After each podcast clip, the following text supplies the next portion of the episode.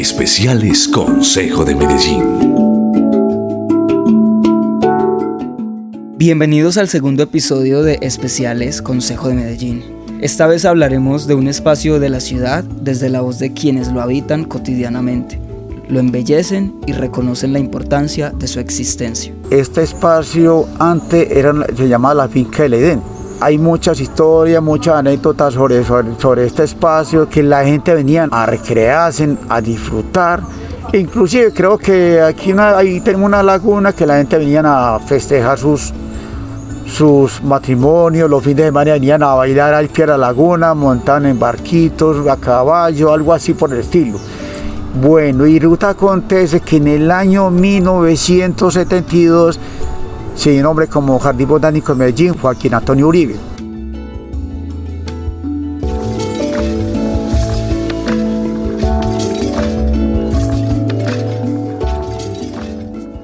Acabamos de escuchar a Jaime Valderrama Tascón.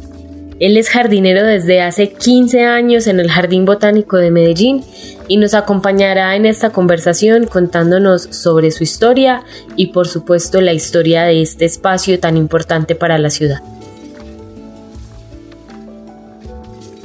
Yo trabajaba de cuenta mía vendiendo pulpas de fruta y ensaladas por la calle. Y cierto día me di cuenta que Jardín Botánico lo estaban reformando. Y vine acá y pregunté si había forma de, trabajar. Y un señor me dijo, ¿por qué? Yo quiero trabajar porque yo trabajo de cuenta mía, pero ya estoy como cansado de trabajar de cuenta mía. Entonces me dijo, ¿y quiere trabajar? Yo el señor inmediatamente me puso a trabajar. Inclusive ese día no traje ropa de trabajo. Y entonces el señor ya viendo esas cosas me dijo, ah, páreme la escaña, pues lo voy a poner a trabajar. Lo voy a dar todo completo, toda la ropa y zapatos para que trabaje. Y ese día el señor me contrató y trabajé dos meses con, con, ese contratista y al último ya me fui dando a conocer con la gente aquí del Jardín Botánico y el 24 de abril de 2007 entré vinculado directamente con el jardín con contrato a término indefinido. El Jardín Botánico se ha convertido en un espacio de encuentro para las familias, los amigos y los enamorados de esta ciudad. Fue así desde sus inicios, durante la primera mitad del siglo XX. El plan predilecto de muchos de los habitantes de Medellín en ese sitio eran el fútbol, las carreras de caballos, la natación, la pesca, las actividades culturales, el baile y los paseos en bote. Con la llegada de un nuevo siglo, estas actividades cambiaron. Mucha gente viene acá, inclusive más que todos los días domingos, y son felices. Es aquí importantísimo para la ciudad porque es una zona verde que a pesar está en pleno centro de la ciudad y entran aquí al jardín botánico y ya se sienten como si fueran en otro lugar. Y vienen la gente de la tercera edad a, a hacer ejercicio acá y vienen la gente a trotar, vienen a caminar, inclusive todos los días hace yoga. Aquí viene la gente a un almuerzo o a celebrar sus, sus cumpleaños o la gente aquí en el jardín se casan también, se casan directamente acá y también hacen celebraciones de cumpleaños y de, y de matrimonio. Aquí vienen muchos estudiantes, gente de, la, de universitarios, gente de los colegios, de las escuelas, vienen acá al jardín botánico para que vean la importancia que tienen las plantas y los árboles. Y los profesores le dicen a los niños, vean, las plantitas hay que respetarlas, hay que cuidarlas. Si nosotros no cuidamos las plantas, entonces ¿quién la va a cuidar? Más que toda la gente de, de, los kinder, pre-kinder de escuelas, los profesores vienen acá para que los niños vengan acá a querer las plantas y a querer los árboles.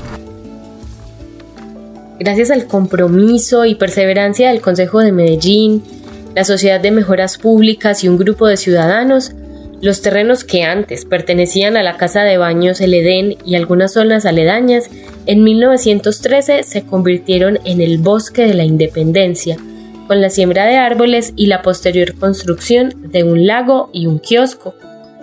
La idea de transformar el Bosque de la Independencia y fundar un jardín botánico para la ciudad Nació apenas en 1960 y vio sus primeras luces con el Acuerdo Municipal número 18 de 1968 del Consejo de Medellín que ordenó la creación del Jardín Botánico y la constitución de la sociedad comercial que ejecutaría el proyecto.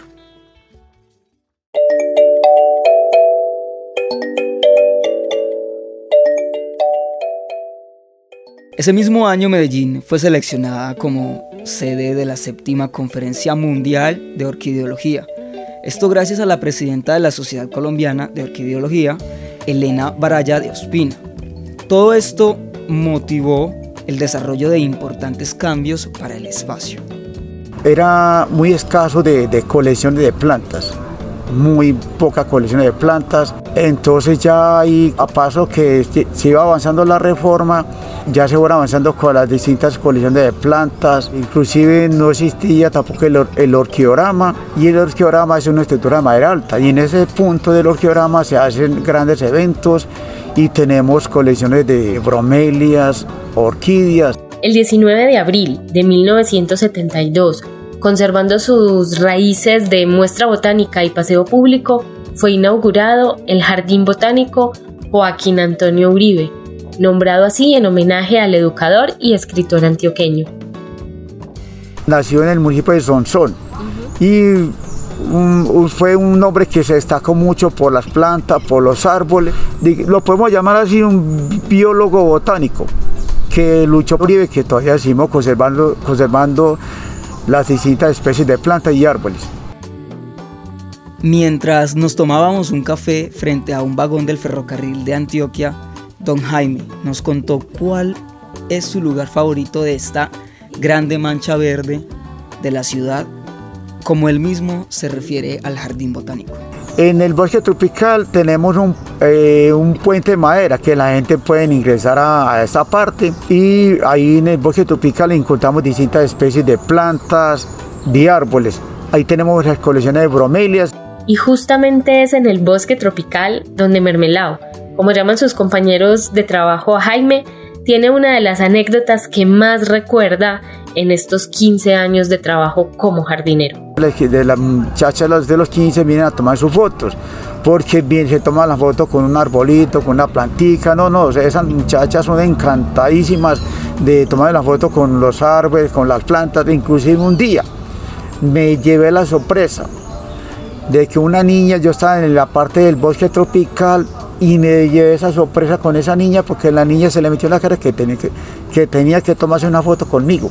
Sin lugar a dudas, y a 50 años de su inauguración, el Jardín Botánico es un espacio obligado para propios y visitantes de la ciudad de Medellín, en el que se pueden realizar diversas actividades para todas las edades, gustos y colores. Antojo del Jardín Botánico de Medellín es un lugar muy agradable, muy amañador. Aquella gente que, hombre, que ya conocen el Jardín Botánico, inviten a los demás, inviten a aquella gente que viene de otros países, que vengan al Jardín Botánico, para que disfruten de, de, este espacio, de esta zona verde que tiene Medellín. Vengan con toda su familia a compartir en semana y en los fines de semana. Este no es un libro para los botánicos y otros hombres de la ciencia. Lo es para los labradores, los obreros, las gentes del campo, para los pequeños del mundo intelectual. Nunca quise darle a este trabajo colorido netamente científico, y escribí sin reparos sobre la planta que primero se presentaba a mi vista o a mi imaginación, sin atender a su conexión metódica con las anteriores o las subsiguientes. Pudieran compararse estos estudios a un ramillete que formamos a medida que recorremos un jardín. Joaquín Antonio Uribe sobre su obra Flora Sonsonesa, publicada en 1928.